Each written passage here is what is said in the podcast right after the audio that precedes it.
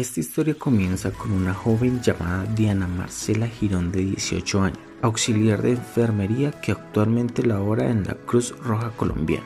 En una crisis por la que estamos pasando, su trabajo es fundamental para que todos estemos bien. Y una señorita tan joven como lo es Diana Marcela se convierte en una gran líder y heroína como muchos llaman ahora a los profesionales de la salud. Diana inició sus labores como auxiliar de enfermería el 18 de marzo de este año en el Aeropuerto Internacional El Dorado.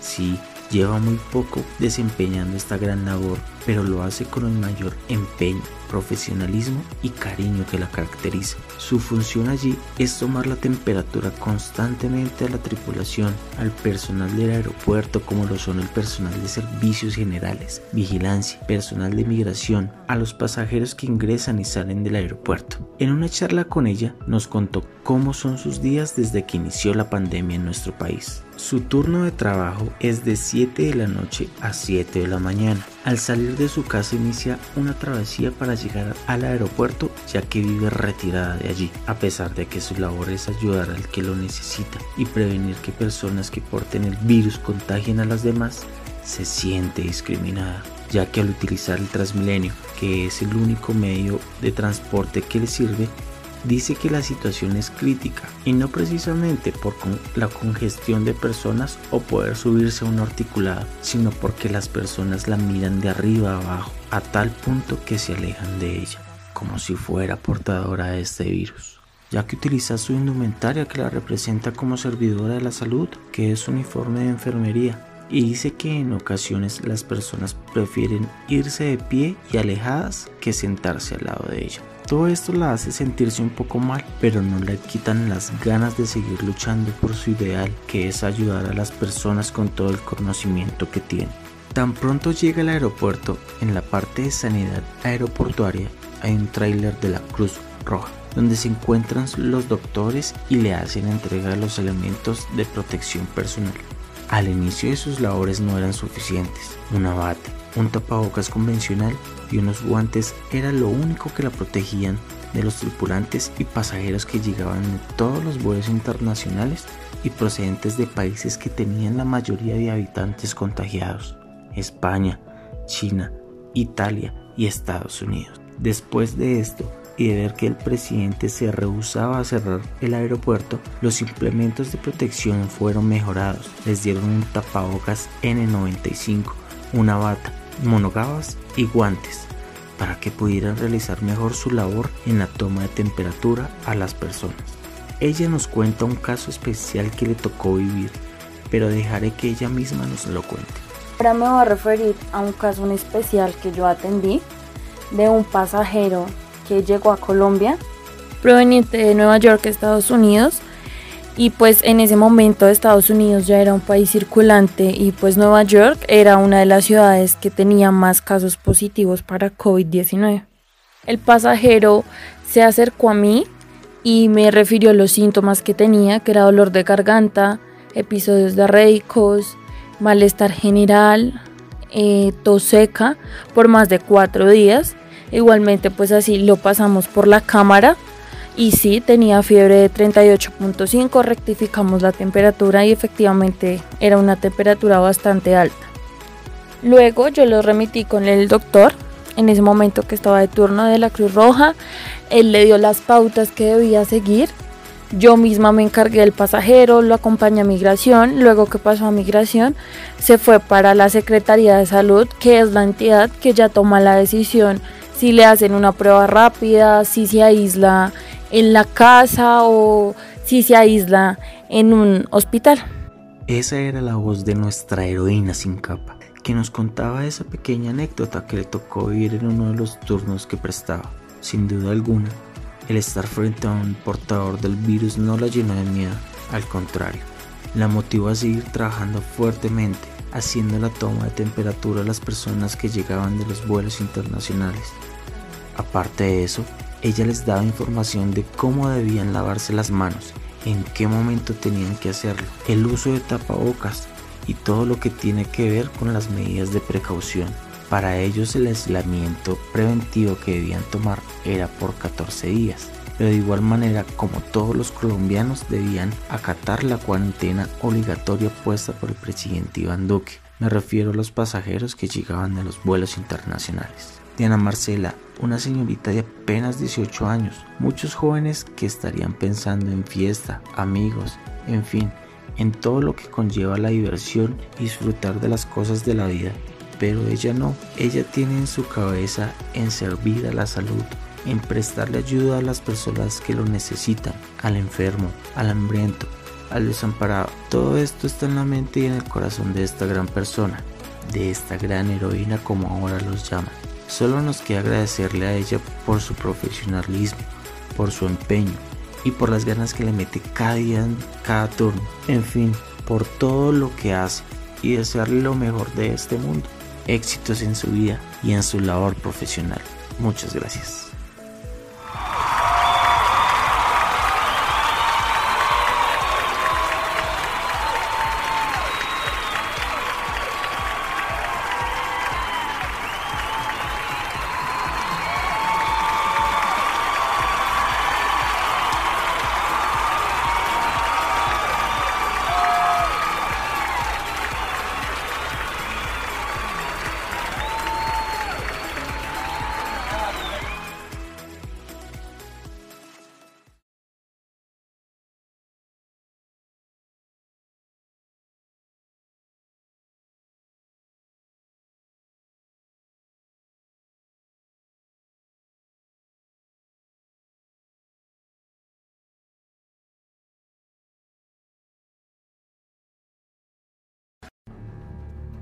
En Colombia sacan muchos decretos con el fin de estipular nuevas normas.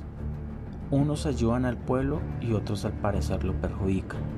En la mayoría de las veces las personas no saben de qué se tratan estos decretos que emiten, ya que no los dan a conocer en su totalidad o por lo menos no le dan tanta popularidad como a los demás. Por eso siempre es mejor informarse e investigar sobre ellos, para saber cómo actuar, o por lo menos para saber a qué atenerse. Todo esto nos lleva a hacernos una pregunta y es de qué se trata el decreto 538 radicado el 12 de abril de este año por la Presidencia de la República, impuesto para combatir la pandemia que está atacando a nivel mundial. Pero ¿de qué se trata realmente el decreto 538? Aquí tenemos al ministro de Salud, Fernando Ruiz Gómez, quien nos contará un poco de lo que se trata. El gobierno acaba de firmar el decreto 538 el cual contiene las principales medidas para el sector salud en lo que tiene que ver con el manejo de la pandemia del COVID-19 en diferentes aspectos. Contiene diferentes temas, en particular yo resaltaré los siguientes. Primero, la habilitación de nuevos espacios hospitalarios eh, para poder ser utilizados en el ámbito de los servicios que van a ser prestados desde la epidemia el segundo, la centralización de todo lo que es la atención, particularmente lo, de, lo relacionado con las unidades de cuidado intensivo en los centros reguladores de urgencia de las entidades territoriales que podrán de aquí en adelante eh, controlar y manejar todos los procesos de referencia y contrarreferencia. Eh, también hay medidas importantes en cuanto a las transferencias directas de recursos que vengan para las entidades territoriales y el gobierno nacional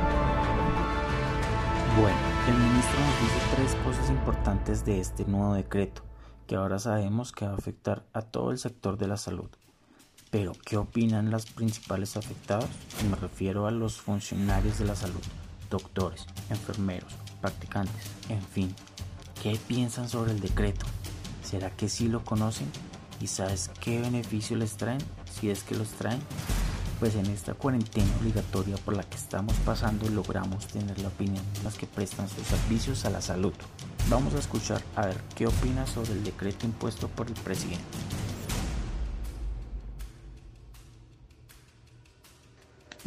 Buenos días, mi nombre es Gina Paola Hernández García, actualmente médico general. Laboro en consulta externa en una institución privada, Virrey Solís Suacha Terreros. Eh, por supuesto que conozco de qué se trata el decreto 538 que estableció el gobierno. Este decreto nos habla de las medidas para contener y mitigar la pandemia que actualmente estamos viviendo.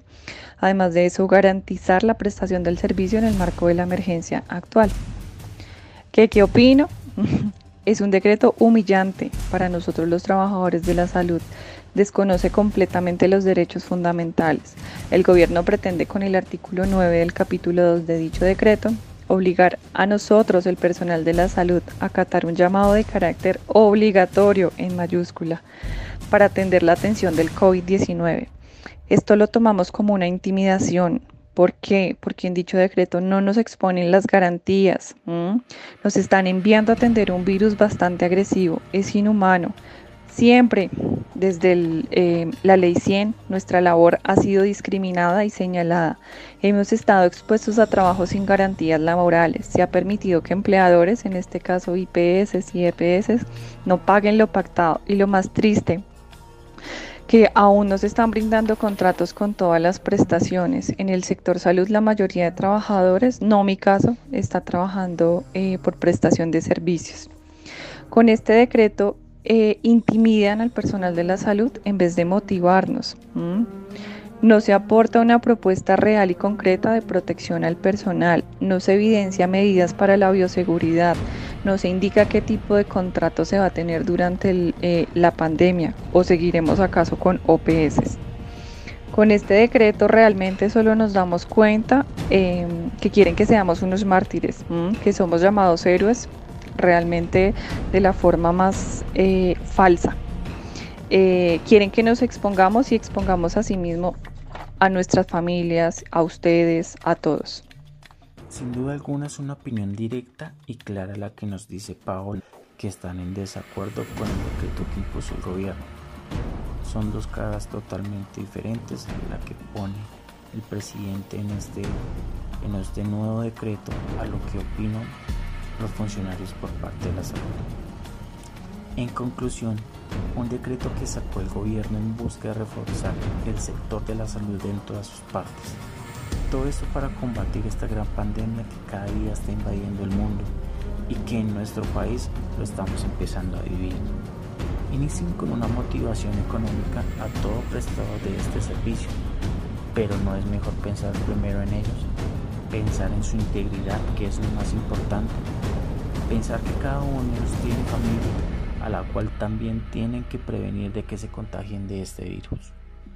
Es verdad que ahora dependemos de cada uno de ellos y de sus cuidados, pero si no se sienten bien con lo que se está planteando en el decreto, es mejor sentarse a llegar a un acuerdo para que el sector de la salud se sienta tranquilo al momento de prestar sus servicios. No se puede imponer un artículo donde los hagan estar disponibles para cualquier emergencia. Ellos también son seres humanos y merecen ser tratados de esta manera. Es el momento que en el país haya unión y no un desacuerdo. Así que es mejor tratar de mejorar el decreto donde todos se sientan bien. Dios los bendiga y recuerden lavarse bien las manos.